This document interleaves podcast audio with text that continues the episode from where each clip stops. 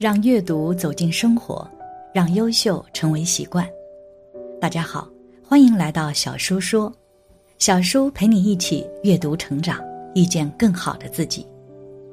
今天要给大家分享的是，这个人竟是诸葛亮转世，预言灾难全部应验，死前留下了救世钥匙。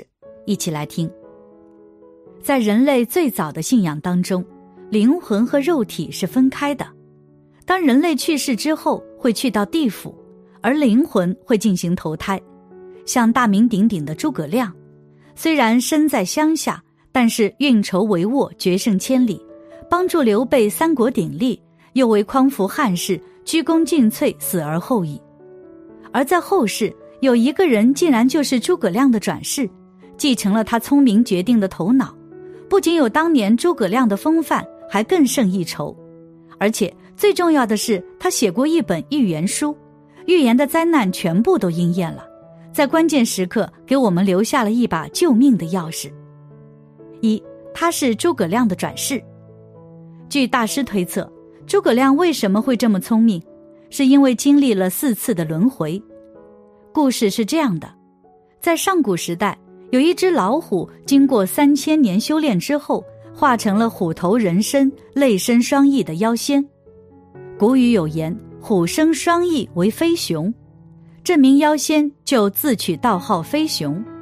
飞熊听说昆仑山玉虚宫元始天尊道法高深，座下十二大弟子已经修成正果，号称十二金仙，他就去到了玉虚宫门前，想要拜他为师，但是天尊拒绝了。飞熊决定长跪不起，最后肉身化去。但是灵魂还守在殿前，天尊看到飞熊如此虔诚，就让他去了人道。于是飞熊在第二世转世成了姜子牙，而他因为机缘巧合之下，经过南极仙翁的指引，拜入了元始天尊的门下。不过他是肉身凡胎，天尊就教授了他奇门遁甲之术，还让他去到人间伐纣，同时还负责封神之事。最后，姜子牙不负所托，完成了师尊交代的所有任务。可是第一世的飞熊执念还在，灵魂又找到了元始天尊。天尊对飞熊说：“你前世所投人胎，根骨太差，要重新转世再修。”同时，亲口许诺了飞熊修成后给予大罗神仙之位。之后，元始天尊念及姜子牙的功劳，特意传旨到地府。姜子牙需遇到聪明绝顶的九窍玲珑心方能转世，而所谓的九窍玲珑心每五百年左右才出一次。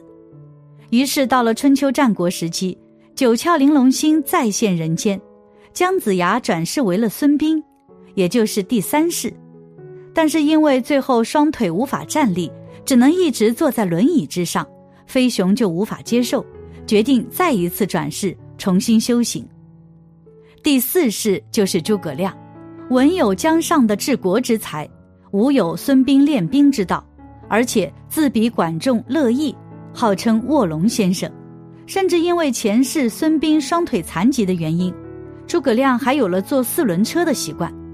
但是诸葛亮因为在帮助刘备建立基业的过程中杀生太多，破坏了环境，最后才醒悟。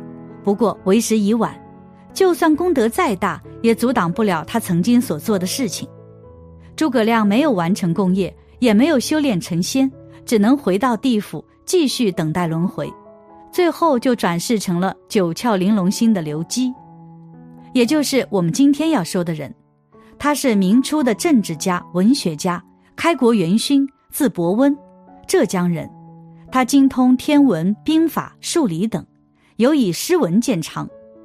诗文古朴雄放，不乏抨击政治者腐朽、同情民间疾苦之作，与宋濂、高启并称为明初诗文三大家。他的著作均收入《诚意博文集》。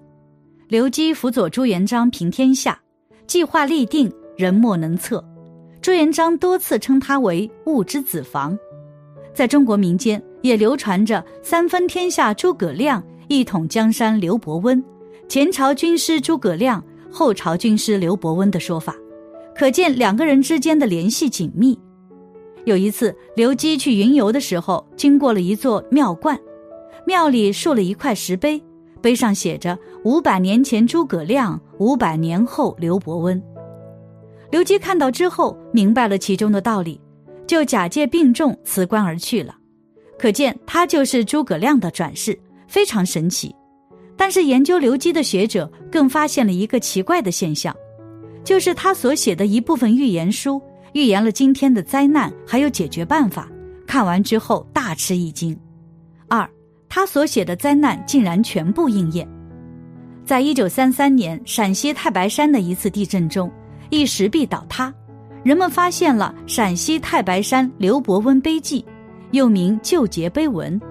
碑文对朱蜀年间的一系列大劫难进行预言，放在今天看到，不禁黯然深思，感叹古人智慧。现特抄录碑文与大家分析分享。碑文第一段是在讲述瘟疫出现的时间。天有眼，地有眼，人人都有一双眼。天也翻，地也翻，逍遥自在乐无边。贫者一万留一千，富者一万留二三。贫富若不回心转，看看死期在眼前。平地无有五谷种，谨防四野绝人烟。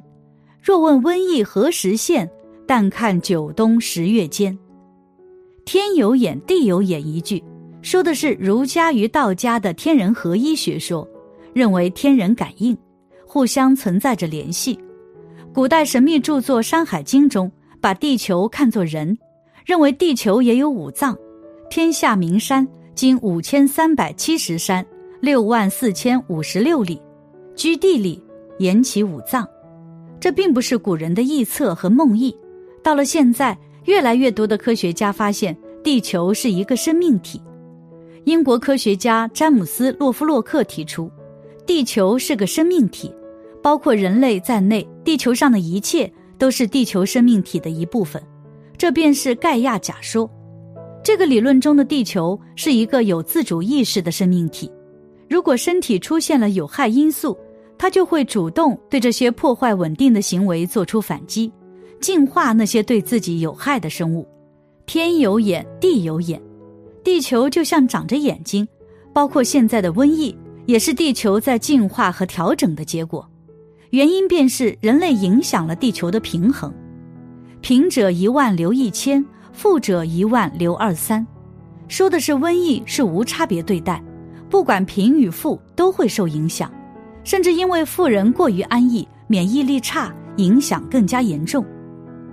若问瘟疫何时现，但看九冬十月间，说的是瘟疫发生的时间会在冬天阴历的九月和十月之间，翻译成公历便是十月到十一月之间。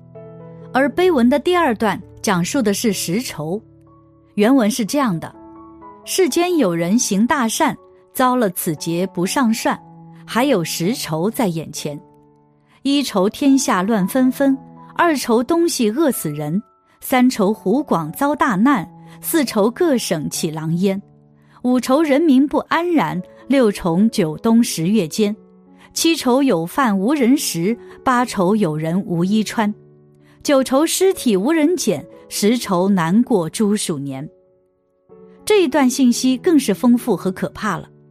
描写的是在诸鼠之年的十大劫，其中一愁天下乱纷纷，二愁东西饿死人，说的是天下大乱，物资匮乏，粮食短缺。